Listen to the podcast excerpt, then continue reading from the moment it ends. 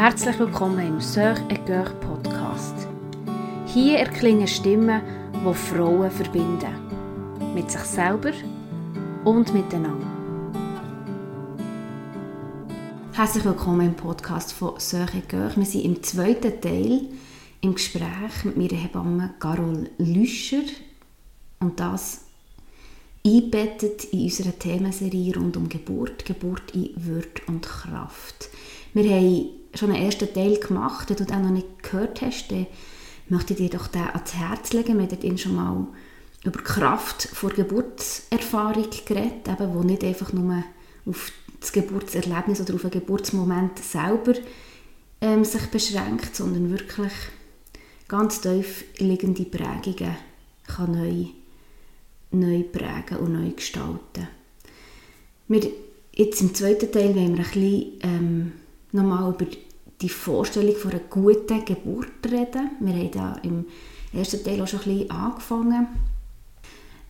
Welche Gefahr drin liegt, dass wir ein klares Ideal aufbauen von einer guten Geburt und wie relativ das eben eine Vorstellung von einer guten Geburt ist. Wir haben darüber geredet, Carol, dass ähm, eben so mein Ideal oder echt das Ideal von vielen, auch von dir als Hebamme, als junge, ähm, beginnende Hebamme, mhm.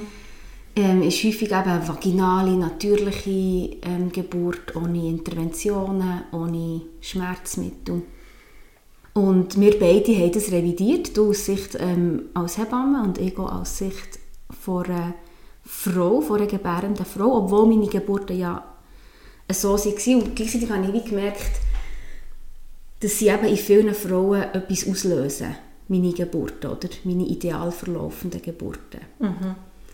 Und eben schwierige Sachen auslösen, wo ich mir zum Teil gar nicht getraut habe, fast über meine Geburten zu reden, weil ich das Gefühl hatte, oh nein, es bringt Frauen, die es nicht so erlebt haben, es macht sie traurig oder ja, ich gerne die Missgunst fast ein bisschen oder so. Mhm. Und habe mich so ein bisschen schützen.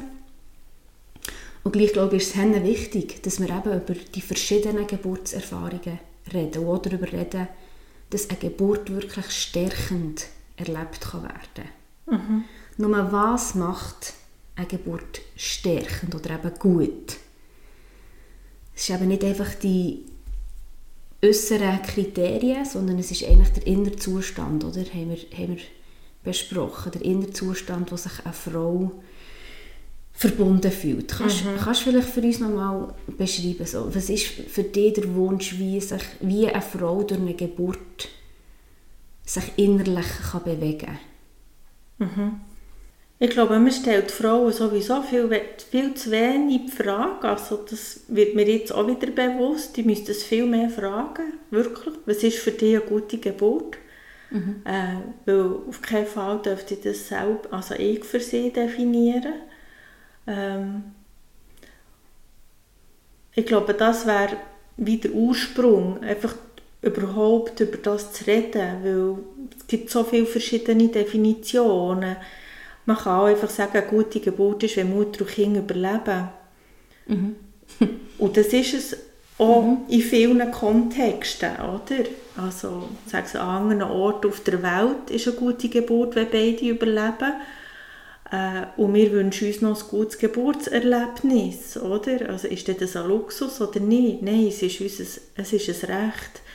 Und eine gute Geburt ist für mich, wenn Mutter und Kind physisch, psychisch, emotional eben gesund aus der Geburt rauskommen. Und mhm. gesund oder eben kräftigend und das Potenzial von dieser Erfahrung eben auch ausgeschöpft werden, weil es ist nämlich eigentlich eine riesige Schatzkiste auch gleichzeitig, ähm, dass sie Geburt erlebt oder die Mutterschaft, das ist ja viel mehr als nur die Geburt, sondern auch die Schwangerschaft, die Geburt und die Wochenbettzeit erlebt als etwas, wo äh, sie ihr Selbstbild kann positiv verändern mhm.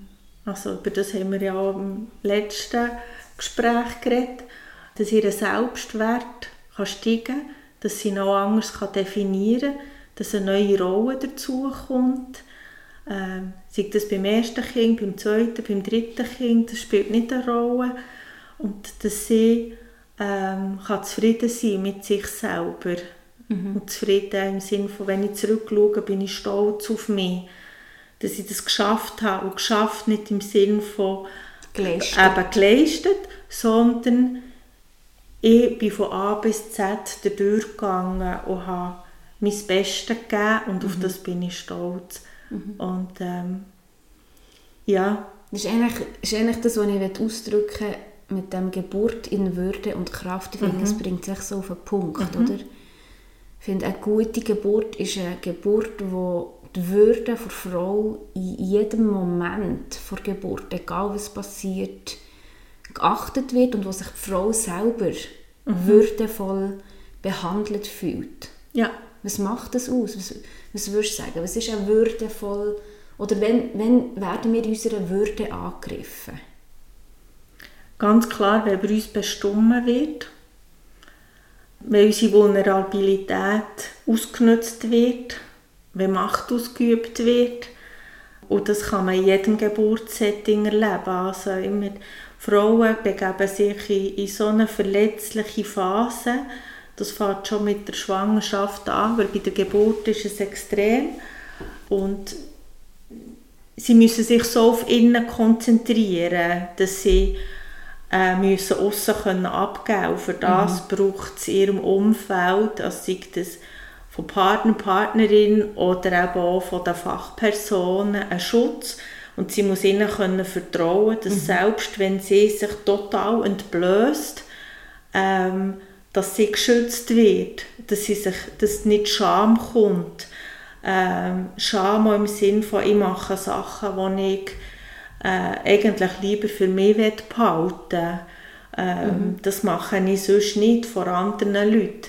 Aber wenn eine Frau ihrer Kraft ist, dann werden plötzlich eben äh, Sachen, die für sie vorher ein, oder sonst ein Problem wären, sie überhaupt kein Problem mehr, weil sie eben ähm, weil sie weiss, ah, das muss so sein, das mhm. ist ein Gesundheitszeichen. Mhm. Also, und sie kann eben darauf vertrauen, dass die anderen ihre Würde schützen, mhm. auch wenn sie selber äh, sich muss auf innen konzentrieren und sich gegen außen nicht muss schützen Ich glaube, es ist so eine Herausforderung, weil manchmal eben, wenn man als Person, die halt außen steht, die jetzt nicht in diesem Geburtsprozess drin ist, also eben als Hebamme oder als Partner oder als irgendjemand, der in diesem Raum drin ist und eine Frau gebiert, ist es so schwierig, sich in das hineinzuversetzen, oder? Wie fest die ganze Aufmerksamkeit und der ganze Fokus auf einen muss liegen. Ich kann mich erinnern, bei der Geburt von Louis, meinem ersten Kind, hat es so einen Moment gegeben,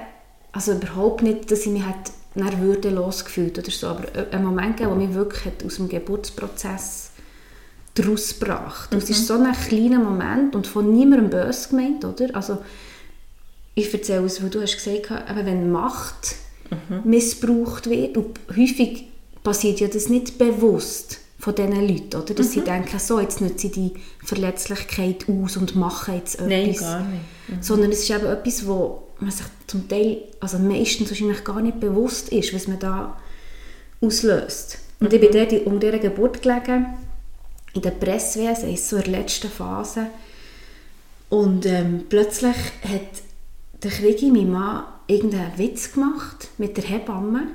Mhm. Und sie hat darauf reagiert und sie haben zusammen schnell gelacht.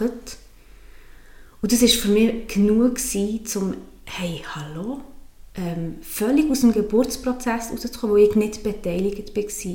Mhm. Und mein Bedürfnis ist so extrem, sie haben alle Fokus bitte auf mich. also nicht auf mich als Person, sondern auf, auf die Geburt. Ja, ich brauche genau. alle Ressourcen von allen Leuten, mhm. die hier drinnen sind, für mhm. dass das Kind da rauskommt. Und dann nur so einen, einfach schnell einen lockeren Moment, wahrscheinlich das Bedürfnis, eben sich auch zu verbinden, oder? vom Krieg mit der Hebamme, eine Beziehung aufzubauen, ist für mich wie, ich habe mich ausgeschlossen gefühlt, ich habe mich nicht beteiligt gefühlt und ich habe mich wie geschwächt gefühlt. Mhm. Und das habe ich dann wirklich, ja, habe ich mit dem Krieg angeschaut, wo es ja wichtig ist, auch für ihn nachzuvollziehen, oder wie sich das für mich anfühlt, für das er mich gut kann begleiten kann. Und mit dir, Berlin, hat er dann nie einen Witz gemacht. er hat also gut gelernt. Mhm. Nochmal auf die Gefahr vor Bewertung. Ich mhm. habe ähm, bei beiden Geburten, die ich erlebt habe, würde ich sagen, sie waren eigentlich nicht schmerzhaft. Gewesen. Mhm. Und ich habe nachher die Erfahrung wie eben einerseits teilen mit anderen Frauen, zum Hoffnung geben, oder? Mhm. Und andererseits schnell gemerkt, dass es eben auch Druck auslösen kann. Ja. Und ein Erlebnis, das mir Hannah geholfen hat, war, dass ich von einer anderen Frau gehört habe, die hat so Angst vor dem Geburtsschmerz und hat so unbedingt eine schmerzfreie Geburt wollen. Mhm dass sie eben mit Frauen geredet hat, die schmerzfrei geboren haben und sich einfach so intensiv mit der schmerzfreien Geburt auseinandergesetzt hat und hat eine sehr schmerzhafte Geburt gehabt. Mhm. Aber sie ist gestärkt, also sie sagt, rückblickend war eine sehr gute Geburt, gewesen, weil sie drinnen gemerkt hat, der Schmerz hat sie ausgehalten. Er war zwar schlimm gewesen, und sie mhm. hatte mega Angst davor, aber sie hat ihn ausgehalten. Sie hat nicht durchgestanden und der Schmerz war das, was sie am Schluss zu ihrem Kind gebracht hat. Also es war mhm. nicht ein, ist nicht ein tödlicher Schmerz, gewesen, sondern es ist eben ein, ähm, wie sagt man weitender Schmerz gewesen, oder ein Schmerz, was was es gebraucht hat irgendwie. Ja, sinnhaft. Ein sinnhafter. Mhm. Salutogenese, genau. ein sinnhafter Schmerz, genau. Mhm. Mhm. Und das hat für mich so viel Sinn gemacht. Mhm. Ich denke, auch das macht eine gute Geburt aus, oder? Das Sachen, die uns Angst machen, eben, die vielleicht auch abgespeichert sind, die, mhm. die triggert sind, oder? Man hat irgendwie Angst vor etwas, das halte ich nicht aus. In einer Geburt kann man wie erleben, hey, das halte ich aus. Mhm. Und das kann man dann auch wie, eben so wie sagen, das, das schaffe ich, mhm. weil ich das aushalte. Mhm. Oder? Mhm. Ich stelle mal eine Behauptung in Raum, eine provokative. Ich sage, im heutigen System, wo wir drinnen leben, wo eine Frau normalerweise, wenn sie schwanger ist, so war es bei mir, einen Schwangerschaftstest hatte, der positiv ist, ich habe mir eine Frauenärztin angerufen. Mhm. Ich bin zur Frauenärztin gegangen, habe dort den nächsten Termin bekommen, nachher den nächsten Termin, den nächsten Termin und bin, habe eine Spitalgeburt gemacht. Mhm. Das ist so das heutige gängige Modell behaupte mhm. ich mal. Und ich behaupte jetzt mal, stelle jetzt die Behauptung in Raum, dass heute das Modell bringt ganz viele Kriterien in Gefahr, die, eben, die wir jetzt gerade besprochen haben, die zu einer guten Geburt notwendig sind. Ich muss verstehen, was passiert, ich muss gut informiert sein, ähm, ich muss mich jederzeit ähm, können nachvollziehen und darf nicht übergangen werden in meinen Entscheidungen. Wie, wie, wie reagierst du auf die Behauptung? Würdest du sagen, das System bringt viele von diesen Kriterien in Gefahr. Von der ähm, ja, informierten Wahl schon. Oder? Wir, wenn etwas so Norm ist, oder? du hast von normal geredet, und wenn das definiert ist mit was ist Norm, was machen die meisten, dann ist es eben das System. Mhm. Und das ist so wie kulturell bedingt. Wenn man in der Schweiz einen Schwangerschaftstest hatte, dann geht man zur Frauenärztin. Steht sogar in der Packungsbeilage von einer Frauen. Genau. Schwangerschaftstest. Äh, Schwangerschaftstest. Ja, eben, das, ist, das ist unsere Kultur.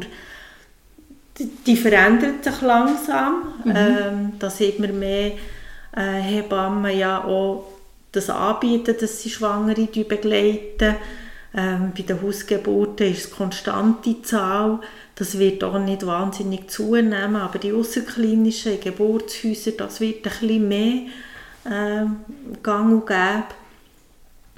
Aber dass man zum Beispiel nach der Geburt eine Hebamme hat, das hat sich jetzt in den letzten zehn Jahren wirklich etabliert. Mittlerweile haben 85 bis 90 Prozent der Frauen äh, in der Schweiz oder auch im Kanton Bern haben eine Hebamme nach der Geburt. Also das kommt jetzt. Und jetzt kommt es langsam auch vorher. Und das heisst nicht, dass das eine besser oder schlechter ist, aber äh, wichtig ist, dass wir wissen, wir haben die Wahl.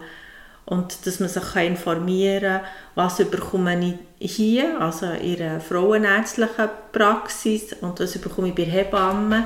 Und Hebamme ist auch nicht gleich Hebamme und Frauenärztin ist nicht gleich Frauenärztin. Mhm.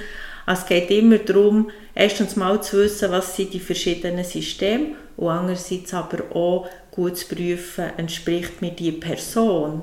Mhm. Äh, es gibt äh, sehr viele gute Gynäkologinnen und Gynäkologen, die Aufklärungen machen, die sich Zeit nehmen zu informieren, die auch proaktiv äh, sind und andere, die äh, viel mehr nach einem Flussplan laufen und das ist bei den Hebammen so. Also, es ist so etwas zwischen Wissen, was es gibt und andererseits aber auch eine gute Prüfung machen von denen, wo man nachher begleitet wird durch sie und äh, wenn ich mit einem Handwerker nicht zufrieden bin, dann wechsle ich auch. Wechseln. Mhm. Ähm, und das sollten wir einfach auch, bei, oder besonders wenn es um unsere Gesundheit geht, äh, zu jemandem gehen, wo, wo uns entspricht und er eben uns auch verhilft dazu, das zu erleben und äh, die Informationen zu bekommen, die ich brauche, um nachher eine Wahl zu treffen und um den Geburtsort auszuwählen und mhm. um die Leute auszuwählen. Mhm. Also von dem her. Die Herausforderung ja. drin finde ich einfach, jetzt, wenn du das Beispiel vom Handwerker nimmst, ist, wenn du nicht genau weißt, wie es, äh, das Endprodukt könnte aussehen, bist du ja auch eher mal noch zufrieden mit der Leistung vom Handwerker oder mhm. mit dem Endprodukt vom Handwerker, oder? Und das Gleiche wie, wenn du einfach in dieser Schiene kommst und in dieser Schiene fährst, du weißt ja gar nicht, was noch anders möglich wäre oder wie sich jetzt eine Schwangerschaftsbegleitung anfühlt, die jetzt nicht einfach nur rein risikofokussiert ist. Oder? Das musst du jetzt erstmal auch wissen. Aha, es gibt, es gibt noch die Möglichkeit ähm, aus Hebammensicht, Mhm. Oder eben auch, es gibt ganz, ganz grosse Unterschiede von mhm. Frauenarzt zu Frauenarzt. Das war etwas, was ich mir nicht so bewusst war bei meiner ersten Schwangerschaft. Oder? Ja. Mhm. Und auch, dass ich mir dort Informationen einholen konnte, zum Beispiel, ja, wie ist ähm, Kaiserschnittrate von diesem spezifischen Frauenarzt. Wenn mhm. ich ein Interesse habe, möglichst natürlich zu gebären und ein Kaiserschnitt einfach wirklich ein Notfallszenario für mich ist, mhm. macht es ja wie Sinn, nachher zu fragen, aber das habe ich zum Beispiel nicht gewusst mhm. in meiner ersten Schwangerschaft, oder? Mhm. mhm. Also du sagst auch, eben je mehr das, und das finde ich wichtig, je mehr das Hebammen auch einbezogen werden, desto mehr Sichtweisen habe ich ja auch als Frau, oder? Es kommen ja. ganz unterschiedliche Sichtweisen zusammen. Mhm. Und das, denke ich, ist extrem wichtig, für dass man wirklich eben informiert wird und verschiedene Perspektiven aufzeigt mhm. Aber weißt, Sarah, ich denke immer wieder, ja, wir sind ja, die, die, die, die Informationen sind ja verfügbar, aber ich muss sie suchen. Also es muss etwas in mir passieren als Frau, wo mich dazu bewegt, mhm. äh, wollen, etwas zu ändern. Ja. Und solange wir Frauen wenn sich etwas nicht gut anfühlt, das aber akzeptieren und sagen, es ist halt so. Ähm, das ist das eine, ist, dass wir nicht andere Wege suchen, sondern äh, gewöhnt sind. Auch zum Teil, das fühlt sich nicht gut an, es ist ja so. Mhm. Und das andere ist wirklich die Bedeutsamkeit, also auch in dieser neuen Rolle zu sein. Also wenn man schwanger ist, unsicher zu sein, und wie zu denken, ah, besser, ich habe jemanden, und zum Teil wirklich auch etwas Schlechtes. Also es kommt nicht äh, wenig vor, dass Frauen mir anrufen und erzählen, ich habe ganz eine schlechte Erfahrung gemacht und ich frage nachher, ja, wollt ihr etwas ändern, wollt ihr etwas machen? So, nein. Und mhm es ist besser, jemanden zu haben, als niemanden zu haben. Also muss ich zuerst eine Alternative haben, dass ich jemanden mm. auch wieder loslassen kann. Und das ist einfach in dieser vulnerablen Phase von der Schwangerschaft besonders schwierig. Extrem schwierig. Oder? Mhm. Das ist die Angst, ich könnte plötzlich niemanden haben, ist so groß, obwohl die irrational ist, aber sie ist eben da. Und dann gibt es einfach mhm. Frauen oder Paare, die mit dem besser umgehen können. Und sagen, also gut, also nein, hallo, wir sind hier in der Schweiz. Also, schlussendlich kann man einfach in ein Spital hineinlaufen. ähm, ich bin nicht abhängig, aber es fühlt sich so an. Mhm. Und solange wir das gelernt haben zu akzeptieren, etwas, in etwas innen zu bleiben, was sich eigentlich nicht gut anfühlt, solange werden wir auch eben nicht aus diesem System rausgehen und neue Wege suchen. Warum, warum sind wir das Frauen so geprägt? Dass wir so viel akzeptieren? Da sind wir, so, sind wir so geprägt? ja, ich finde es schon. Viele Frauen sind sich, wie soll ich sagen, sie kommen plötzlich so in eine, in eine Unsicherheit hinein, die sie gar nicht kennen, obwohl sie sonst ihr Leben total im Griff haben. Aber es ist so eine neue Rolle, dass sie froh sind für alle, die helfen, dort sich zurechtzufinden. Mhm. Und, äh, weißt du, was bei mir noch ein Faktor war? Ich wollte ja nicht kompliziert sein. Ich wollte ja eine unkomplizierte Frau sein. Mhm. Ich wollte so eine moderne, emanzipierte Frau sein, die das alles mit dem so leicht fliegend macht, oder? Mhm. Wo dann auch noch wieder geht arbeiten wo einfach eine ganz unkomplizierte, schwerelose Frau. Mhm. Und das hat mich davon abgehalten, Fragen zu stellen. Mhm. Oder mir zu getrauen, die Fragen wirklich zu stellen, die mhm. ich habe. Ich finde es total interessant, weißt, dass du sagst, unkompliziert. Und Schwangerschaft und Mutter werden, und das nicht nur beim ersten Kind, das ist so etwas Hochkomplexes. Wie kann ich den Anspruch haben, dort unkompliziert zu sein? Also es ist wieder die Unterscheidung, was ist komplex, was ist kompliziert. Und kompliziert verbinden wir verbinden mit mühsam. Mhm. Aber es ist hochkomplex und in einer komplexen Situation muss man sich einfach mehr Zeit nehmen. Mhm. Man muss sich und das stimmt, das hat mit zu tun. By the way, oder? Ich, mhm. ich habe schon oft den Satz gesagt, du kannst nicht nebenbei schwanger sein. du kannst nicht nebenbei Mutter mhm. werden. Aber das war voll mein Ziel. Gewesen. Ja. Das läuft nebenbei, oder? Das ist jetzt nichts, was mein Leben jetzt auf den Kopf stellt. Ja. Und ich glaube, es hat wirklich mit, mit einem Frauenbild zu tun. Warum ist es mir wichtig, unkompliziert zu sein? Mhm. Weil ich glaube, häufig, es fängt schon nur an mit so kleinen Sachen. Ich bin während meiner Mens emotionaler und höre von meinen Brüdern, wenn ich etwas kompliziert tue, in Anführungszeichen, wenn ich Sachen persönlich nehme oder so, höre ich von meinen Brüdern, hast du, hast du wieder deine Mens? Mhm. Und schon nur dort fängt es an, oder? Oh nein, das muss ich unterdrücken. Mhm. Dort, wo nicht kompliziert wird, dort, wo ich vielleicht über, also emotional werde, wo ich eben so weiblich werde halt. Sachen anders anschauen, Sachen aus einer sehr emotional anschauen oder so. Dort wird es kompliziert. Ja, das, das muss ich abstellen. Überhaupt Gefühl ausdrücken. Mhm. Ja. Also müssen wir uns, ist es eigentlich auch eben eine Befreiung von gewissen Frauenbildern oder Weiblichkeitsideal, die wir haben. Genau. Und dann, wenn du jetzt gerade das Beispiel nimmst, ist, was ist die ideale Frau, die, die keinen Mucks macht? Eigentlich schon, ja. Ja. Die, die nicht so dominant ist, die keine Ansprüche stellt, Mhm. nicht die Zicke, Genau. die niemand gerne hat, oder? Ja. Was wünschst du dir für Veränderungen? Du hast gesagt, es verändert sich in der Schweiz die Situation. Eben, Es gibt immer mehr Frauen, die eine Hebamme auch noch beiziehen und so. Was wünschst du dir langfristig für Veränderungen noch?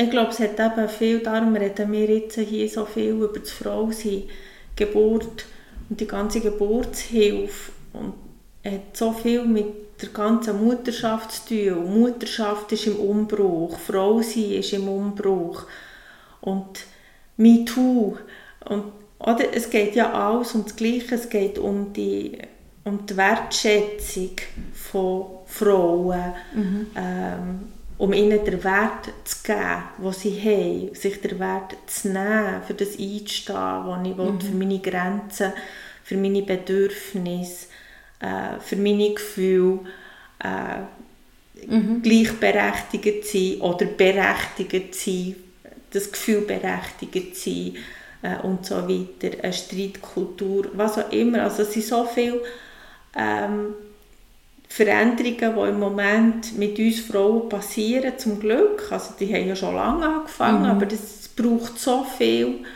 äh, von dem. Und Geburtshilfe ist einfach ein Ausdruck davon. Oder eben das, was jetzt Debatten war im Zusammenhang mit Corona, was sind systemrelevante Berufe zum Beispiel, mhm. was hat das Muttersein für einen Wert, was hat der Wert von der Familienarbeit, genau, mhm. Betreuungsarbeit, dass wir so schlecht bezahlt sind, dass Hebammen extrem schlecht bezahlt sind.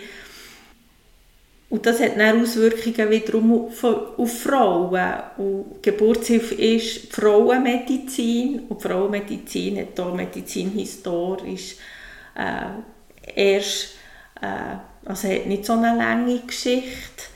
Und eine traurige Geschichte. Genau.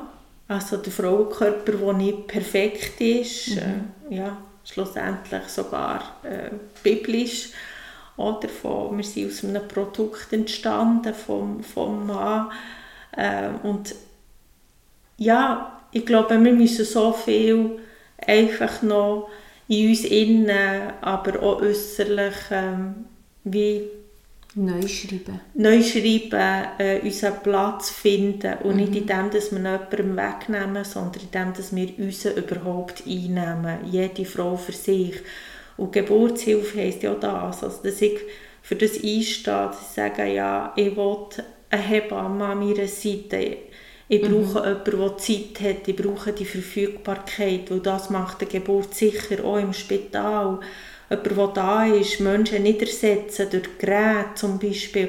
Also wenn du mich fragst, was wünschst du dir für Geburtshilfe? Ich wünsche mir Zeit. Ich wünsche mir, dass auch die Hebammen im Spital Zeit haben, das wünschen sie sich nämlich, dass sie richtig zu den Frauen schauen können, so wie wir es gelernt haben, dass wir nicht durch Maschinen ersetzt werden, mhm. äh, nicht noch müssen das Telefon bedienen, während dass wir ein, zwei, drei Geburten bedienen. Und das Privileg, das ich mir genommen habe, in die außerklinische Geburtshilfe zu gehen, ist, dass ich den Beruf so ausführen kann, wie ich ihn ausführen will. Dass sie Zeit hat, dass sie eins zu eins kann da sein mhm. Und ich verzichte wegen dem auf Lohn, mhm. weil sie nicht gleich wertgeschätzt wird, weil wir nicht gleich viel verdienen in einem Spital, wo die im Spital verdienen zu wenig für ihre Verantwortung. Also das ist so äh, eben auch wieder hochkomplex, mhm. aber wie gesagt, wenn du mich fragst, was wünschst du dir, ich wünsche mir, dass alle mehr Zeit haben. Zeit für wichtige Fragen zu stellen und Zeit für miteinander in Beziehung zu kommen und Zeit für verbunden zu sein, mhm. auch, die dann tragend sind, wenn man schwierige Sachen erlebt. Also wenn eine Frau eine Frühgeburt hat, äh, eine ganz schwere Geburt, dass sie sie gut erleben kann durch das, weil die Hebamme Zeit hatte für sie. Mhm weil sie können erklären was passiert. Mhm. Und dass sie dann auch aus so einer Geburt gestärkt rausgehen kann und kann sagen, wir haben es zusammen geschafft. Mhm. Du begleitest ja auch spezifisch Frauen, die traumatische Geburtserlebnisse hinter sich haben. Ja. Oder auch, die sexuelle Gewalt erlebt haben, die sich ja auch sehr stark auf eine Geburtserfahrung können auswirken können. Mhm. Auf was schaust du Was ist dir wichtig bei der Begleitung von Frauen, die eben schlimme Erfahrungen gemacht haben mit Geburt? Ganz wesentlich ist, ähm, die Frauen haben ja sehr viel erlebt, wo sie wie sich anders erleben als andere, also wieder im Vergleich. Mhm. Ähm, und ähm, Schwangerschaft, Geburt und Wochenbettzeit kann gerade bei Frauen, die Trauma erlebt haben, sehr viel Heilung bringen. Und dort ist meine Rolle sehr wichtig, auch in dem immer wieder helfen einzuordnen, dass sie Gefühle ausdrücken kann, was sie hat, oder Empfindungen, Körperempfindungen, und ich helfe ihr einordnen, haben das alle Frauen oder hören ich das häufig? Mm. Äh, ist es normal? Ist immer wieder die Frage, ist es normal? Mm Und dann sage ich immer, ja, was meinst du mit normal? Ist es die Norm oder ist es normal im Sinn von biologisch ähm, mm gesund? Oder? Und dort helfen einordnen, welche Gefühle kommen jetzt, einfach von dem Mutter zu werden und welche Gefühle sind eher traumaspezifisch, oder? Und dann mit ihr zu schauen, was machen wir mit, mit also was ist die ganz normale Vorbereitung, also eben normal mit, wie, wie tut man sich sowieso auf eine Geburt mhm. vorbereiten, wie zum Beispiel eben, ähm, was kann man für äh, was kann man machen im Umgang mit dem Geburtsschmerz, mit den Wehen, äh, und so weiter. Und bei Frauen, die Trauma erlebt haben, ähm, entweder durch vorhergehende Geburten oder durch sexualisierte Gewalt, die sie erlebt haben, dann geht es dann darum, wie zu schauen, was sind ihre Trigger. Mhm. Und wenn sie mir die schildert, kann ich nachher ihr wieder Orientierung geben, ah, das wird etwas sein oder das kann etwas sein, was während der Geburt auch kommt. Die Erfahrung ähm, ist sehr ähnlich einer Erfahrung, die du bei der Geburt kannst mhm. machen kannst. Und dann schauen wir, ist es etwas, das man vermeiden kann, wie zum Beispiel allein sein, mhm. äh, allein gelassen werden, wenn das vorher eine traumatische Erfahrung war, das können wir beeinflussen, dass wir schauen können, dass sie in einem Setting ist, wo sie nicht allein ist. Und dann gibt es aber auch Sachen, die man nicht vermeiden kann. Also es sind nicht vermeidbare Trigger, wie zum Beispiel, dass ähm, wenn sie jetzt nicht sowieso einen Kaiserschnitt will, zum Beispiel, dass das Baby durch ihre Scheide rauskommt und es eine Überdehnung gibt von der Scheide. Oder? Also, mhm. das, sind, äh, das sind unvermeidbare Trigger und auf die müssen wir eine spezifische Vorbereitung machen. Dass sie im Moment, wo der Trigger einsetzt, wie eigentlich Instrument Kognit kognitiv darauf reagieren kann, weil sie vorbereitet ist. Mhm. Genau. Und am besten ist, wenn man es möglichst auch körperlich machen kann, weil der Körper, es wird eine Körperempfindung werden, also das stark mit Kognitiv ist das eine, das ist ein wichtiges Instrument, das kann ich mental machen, wie mit Techniken, mhm. aber wie gehe ich mit Gefühl um und wie gehe ich mit Körperempfindung um. Es sind wie drei verschiedene Ebenen und wir müssen auf die eingehen. Wir müssen schauen, wo ist der, quasi, wo ist der Trigger mhm. und nachher auch auf dieser Ebene etwas finden. Mhm. Weil man kann nicht alles mental lösen. Mhm. Das ist, äh, und wie machst du das jetzt in so einem Beispiel? Sehr langsam, also sehr vorsichtig daran herentasten, ähm, dann kann man zum Beispiel dort auch sehr gut mit einer Traumatherapie arbeiten. Also, dass man schaut, was löst sie mir aus und äh, mit einer Traumatherapeutin zusammen an dem arbeiten. Und nachher äh, zum Beispiel in dem, dass man den Trigger vorher in einem gesicherten kontrollierten Setting auslöst und mhm. konkret, man kann jetzt nicht simulieren, dass ein Baby durch die Scheide kommt, mhm. aber man kann natürlich schon mit zum Beispiel Dampfvorbereitung äh, äh, oder schon nur mit mhm. Atemtechniken kann man schauen, wie kann ich mich mit dem auseinandersetzen vorher, dass in dem Moment dass ich mhm. etwas kann abrufen kann, eine bestimmte mhm. Technik. Mhm. Und schon nur zu vorbereitet sein darauf, dass das kommt und etwas zu machen, hat natürlich eine ganz grosse Wirkung. Mhm. Und das Überschreiben von dieser Erfahrung, die nur negativ ist, mhm. mit einer positiven Erfahrung, das kann nachher sehr heilsam sein. Mhm. Oder weil die Macht, ich habe Macht, ich kann es beeinflussen, das, ist eine ganz, das spielt eine ganz wichtige Rolle, eben, weil Trauma ja häufig die Ohnmacht äh, genau. eigentlich das Haupttrauma ist. Mhm. Ich konnte nicht flüchten, ich konnte nicht kämpfen, und ich, bin, ich bin erstarrt. Und ich bin immer noch wie erstarrt da drin, genau. oder? Und ja. es geht darum, aus dieser Erstarrung rauszukommen. Mhm. wie, jetzt, du musst nicht Du musst Respekt haben vor dem, aber nicht Angst. Wir gehen das an zusammen. Mhm. Wir haben einen Plan. Ob der funktioniert oder nicht, das ist wieder wie das. Wir machen mhm. unser Bestes. Mhm. Und das ist nicht ein Misserfolg oder ich bin gescheitert, wenn, es halt eben nicht so kommt, sondern eben, ich habe mein Bestes gegeben. Gell?